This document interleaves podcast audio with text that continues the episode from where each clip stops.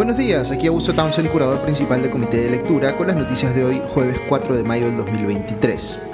La presidenta Dina Boluarte dio ayer una conferencia de prensa con su gabinete acompañándola y con el primer ministro Alberto Otárola conectado de manera virtual porque tiene COVID eh, para reaccionar al informe emitido por la Comisión Interamericana de Derechos Humanos, la CIDH, eh, sobre las protestas en el Perú en los últimos meses, cuyo contenido analicé en el podcast eh, de ayer. Tuvimos también anoche un programa de comité de miércoles con eh, el representante de Human Rights Watch para eh, profundizar un poquito en estos temas. Eh, pero digamos que la respuesta del gobierno al informe no fue la de descalificar a la CIDH por razones ideológicas, cosa que sí se eh, vio fuertemente en las redes sociales, en un sector de la opinión pública que llegó eh, incluso con mucha facilidad al insulto,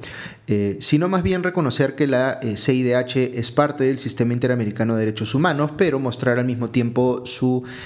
discrepancia con algunas de sus conclusiones. Eh, dijo en ese sentido Boluarte que, abro comillas, hay cuestionamientos que no compartimos, pero respetamos, cierra comillas. En específico, afirmó que, abro comillas, rechazamos la supuesta existencia de ejecuciones extrajudiciales y la clasificación de masacre, aun cuando se mencione de manera condicional en los hechos ocurridos durante las protestas, cierro comillas. Es decir, la presidenta recalcó, abro comillas, eh, lo he señalado en numerosas oportunidades y lo reitero hoy día, es triste haber perdido la vida de los compatriotas, somos conscientes de la importancia de conocer lo sucedido y evitar que actos similares vuelvan a ocurrir, cierro comillas, pero al mismo tiempo dio a entender que a criterio del gobierno no corresponde hablar aquí de, eh, entre comillas, ejecuciones extrajudiciales o de masacre. Eh, sí admitió Boluarte que las investigaciones sobre las muertes ocurridas en el marco de las protestas deben avanzar, entre comillas, con objetividad y celeridad y que le parece bien que el Ministerio Público haya conformado un equipo especial de fiscales para investigar estos casos. Dicho sea de paso, el término masacre, según explicó el comisionado de la CIDH, Estuardo Ralón, abro comillas, es cuando ocurren hechos violentos con más de tres muertes, cierro comillas. Eh, el primer ministro Otárola dijo, eh, por su parte, según cita el comercio, que el informe de la CIDH no es una sentencia y que, por tanto, no atribuye responsabilidades penales a los involucrados, lo que en todo caso le corresponde al sistema de justicia peruano o, si llegaran los casos hasta allí, a la Corte Interamericana de Derechos Humanos, que es un órgano distinto a la Comisión. Sin embargo, reconoció eh, Otárola que el informe de la CIDH tiene 36 eh, recomendaciones, que el gobierno deberá trabajar de manera multidisciplinaria. Eh, destacó además que el informe es claro en señalar que fue un golpe de Estado perpetrado por Pedro Castillo, lo que desencadenó originalmente estas protestas y que, abro comillas,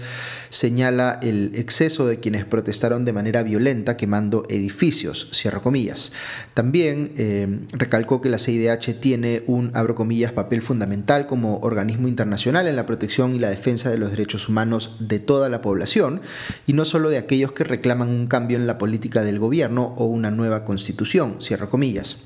Aquí lo que está diciendo sutilmente Otárola es que, en su opinión, la CIDH no muestra eh, el equilibrio que a él le parece que correspondería entre la preocupación por los derechos humanos de quienes protestaron y los derechos humanos de quienes se vieron afectados por esa protesta.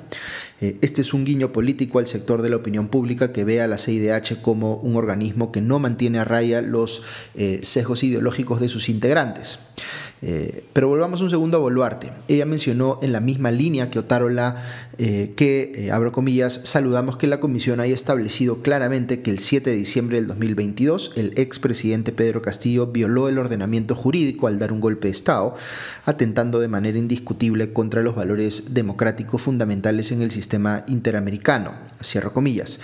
sin embargo, aprovechó también para victimizarse ella y decir respecto de los congresistas de izquierda o de extrema izquierda que, abro comillas, ¿acaso porque soy mujer y vengo del Ande, como muchos de ustedes, me tienen cólera, me tienen rabia, me tienen envidia o la impotencia de ser ustedes varones y yo mujer? Comillas. Este es un comentario políticamente desafortunado por eh, intentar Boluarte robarse el espacio de víctima frente a las personas que han eh, muerto por impacto de bala cuando ni siquiera estaban protestando. Eh, pero por otro lado muestra políticamente un intento, quién sabe si a propósito o por eh, descuido, de transmitir el mensaje que, eh, en el sentido de que ella debe ser vista como políticamente distinta de los, entre comillas, congresistas de izquierda o extrema izquierda, con lo cual, si no está en ese espacio político, ¿qué está afirmando Boluarte que sí es?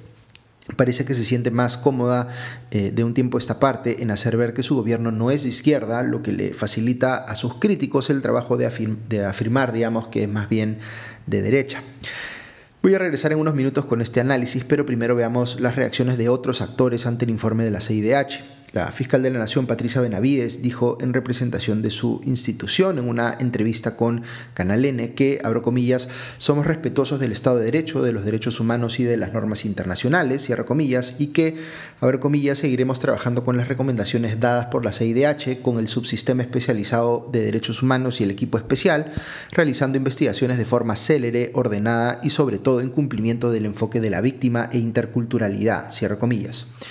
En el Congreso, varios legisladores de las bancadas de derecha calificaron el informe de la CIDH de, entre comillas, sesgado. El congresista Alejandro Cabero de Avanza País dijo en Twitter que, abro comillas, es una consigna ideológica llena de arengas inútiles y falsas. Lejos está el texto de un documento objetivo e imparcial sobre un tema tan delicado como son las violaciones a los derechos humanos. No hay que darle mayor importancia al archivo. Cierro comillas. Su colega de bancada, Norma Yarrow, señaló también en Twitter que, abro comillas, eh, recordemos a la CIDH que vándalos quemaron policías, mataron animales, bloquearon carreteras, destruyeron entidades públicas y privadas, comillas. Roselia Muruz, del mismo partido, eh, dijo que, abro comillas, la CIDH presentó un informe con imprecisiones y sesgos ideológicos tendientes a perjudicar la unidad del proceso democrático de los peruanos, comillas. Eh, José Cueto, de Renovación Popular, opinó por su parte que el informe está sesgado y, abro comillas, orientado al maltrato hacia las fuerzas del orden que no han hecho otra cosa que tratar de contener esta horda de violencia en la zona sur, cierro comillas.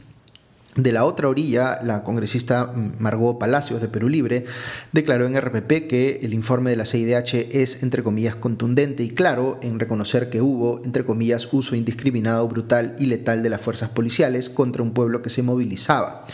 Eh, en entrevista con Canal N, la congresista de Cambio Democrático Sirit Bazán calificó, eh, calificó de, entre comillas, dictadura para fines prácticos eh, al gobierno de Dina Boluarte, pero rechazó aplicarle ese mismo calificativo a, por ejemplo, el régimen de Nicolás Maduro en Venezuela. Por su parte, la Coordinadora Nacional de Derechos Humanos calificó de, entre comillas, negacionista la respuesta del gobierno al informe de la CIDH y que, abro comillas, reacciona a lo Fujimori, cierro comillas. Ok, con esto se pueden hacer una idea de qué es lo que se está discutiendo y qué posiciones están asumiéndose en el debate en torno a este informe de la CIDH. ¿Qué se aprecia de todo esto? Pues que mucha gente está opinando sin haber leído el informe. Esto es esperable porque las personas suelen buscar como atajo eh, los comentarios de gente más informada con cuyas opiniones suelen coincidir para así aproximarse al tema sin tener que tomarse ellos el trabajo de leer. Eh, el problema es que varias de estas personas que uno esperaría que eh, opinen habiendo leído el informe, en realidad parecen no haberlo hecho, inclusive algunos congresistas. más bien parecen haber tenido una, pre, una reacción, digamos, pre-redactada que iban a emitir sin importar qué hubiese dicho el informe. Yo sé que eh, cuesta disponer de una o dos horas para leer eh, este texto, pero mi recomendación para ustedes es que lo hagan y que busquen sacar sus propias conclusiones. Pueden concluir en el análisis que hacen algunas personas, incluyendo el que hago yo, pero hay ciertas cosas que es importante revisar uno mismo y de esa manera responderse preguntas como las siguientes. ¿Qué dice la CIDH sobre el golpe de Estado que intentó cometer Pedro Castillo? ¿Lo condena indubitablemente o no? Eh, ¿Es verdad o no que el informe solo condena las violaciones de derechos humanos de quienes protestaron, pero eh, dice poco o nada de las violaciones de los derechos humanos de quienes se vieron afectados por las protestas, entre ellos los policías? Eh, ¿Qué sustento jurídico o factual utiliza el informe para recurrir a expresiones como ejecuciones extrajudiciales o masacre? Eh, ¿Hay evidencia concreta en el informe de, eh, de, que la CIDH esté tomando partido para favorecer a ciertos actores políticos en el Perú o perjudicar a otros solo por una cuestión de afinidad política? Yo les puedo dar mis respuestas a estas preguntas, pero mi recomendación sería que consideren leer ustedes mismos el informe y sacar sus propias conclusiones, o en todo caso consultar medios o periodistas con posiciones ideológicas eh, diversas o discrepantes para que tengan distintas aproximaciones a lo que dice este informe.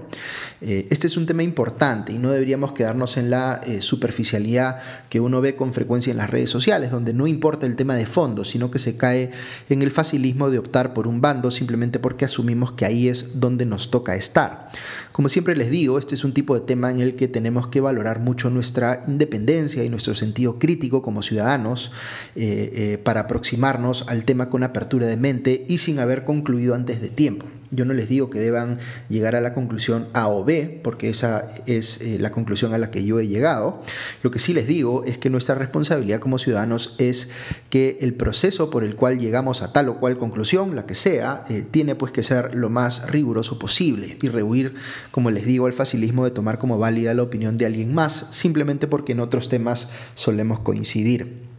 hay que eh, hacer nosotros mismos la tarea, es parte de nuestra responsabilidad.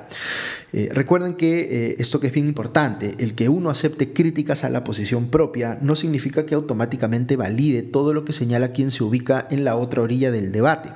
en el proceso de llegar a la verdad, todos tenemos que estar en la capacidad de ceder si es que alguien más nos hace ver que estamos equivocados. Un comentario más eh, para abundar en el análisis político de lo ocurrido ayer. Por un lado, como les decía, Dina Boluarte parece sentirse cada vez más cómoda en presentar a su gobierno como políticamente distinto a lo que representa la extrema izquierda, por la cual candidateó, vale recordar, eh, o incluso la izquierda. Quizá esté sincerando el hecho de que se siente necesitada del respaldo de las bancadas de derecha en el Congreso y que eso está ya manifestándose más abiertamente en su discurso. Pero por otro lado, la conferencia de ayer pudo haber ido por un camino completamente distinto. Pudo haber salido el gobierno a rechazar a la CIDH en los términos en los que la rechazaron, por ejemplo, algunos congresistas en sus redes sociales. Eh, pero no lo hizo, aun cuando el gobierno eh, eh, cuestiona la utilización de términos como ejecuciones extrajudiciales o masacre por parte de la CIDH, tampoco es que patee el tablero y valida en cierta medida eh, el rol del Sistema Interamericano de Derechos Humanos en la respuesta que le ha dado a este informe.